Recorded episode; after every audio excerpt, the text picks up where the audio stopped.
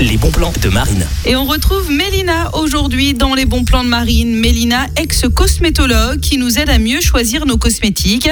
Car euh, soyons-en informés, nombreux sont les allergènes et les ingrédients controversés aux appellations souvent obscures qui composent nos produits de beauté. On écoute Mélina qui a créé son blog La Famille Tortue. Bien que les produits cosmétiques répondent à une réglementation européenne stricte en matière de formulation, de tests, d'étiquetage ou encore certains ingrédients plus ou moins controversés sont encore autorisés dans nos produits, même ceux à destination des enfants.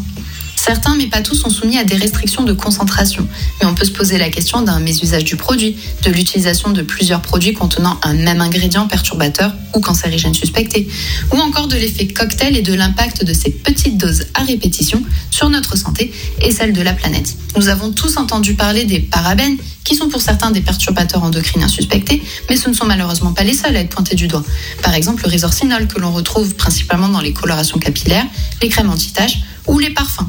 L'acide salicylique que l'on retrouve dans les produits pour peau imperfection, le BHA qui est utilisé comme conservateur ou comme actif pour peau imperfection, le triclosan qui est utilisé comme agent antimicrobien dans les déodorants, les dentifrices ou les bains de bouche.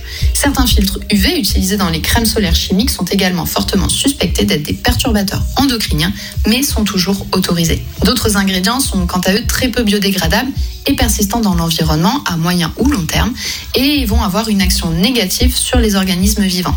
C'est le cas par exemple du cocamidopropylbétaïne que l'on retrouve dans la plupart des gels douches, même ceux qui sont bio. Et pour retrouver les conseils de Mélina, www.lafamilletortue.fr et sur Instagram au nom de La Famille Tortue.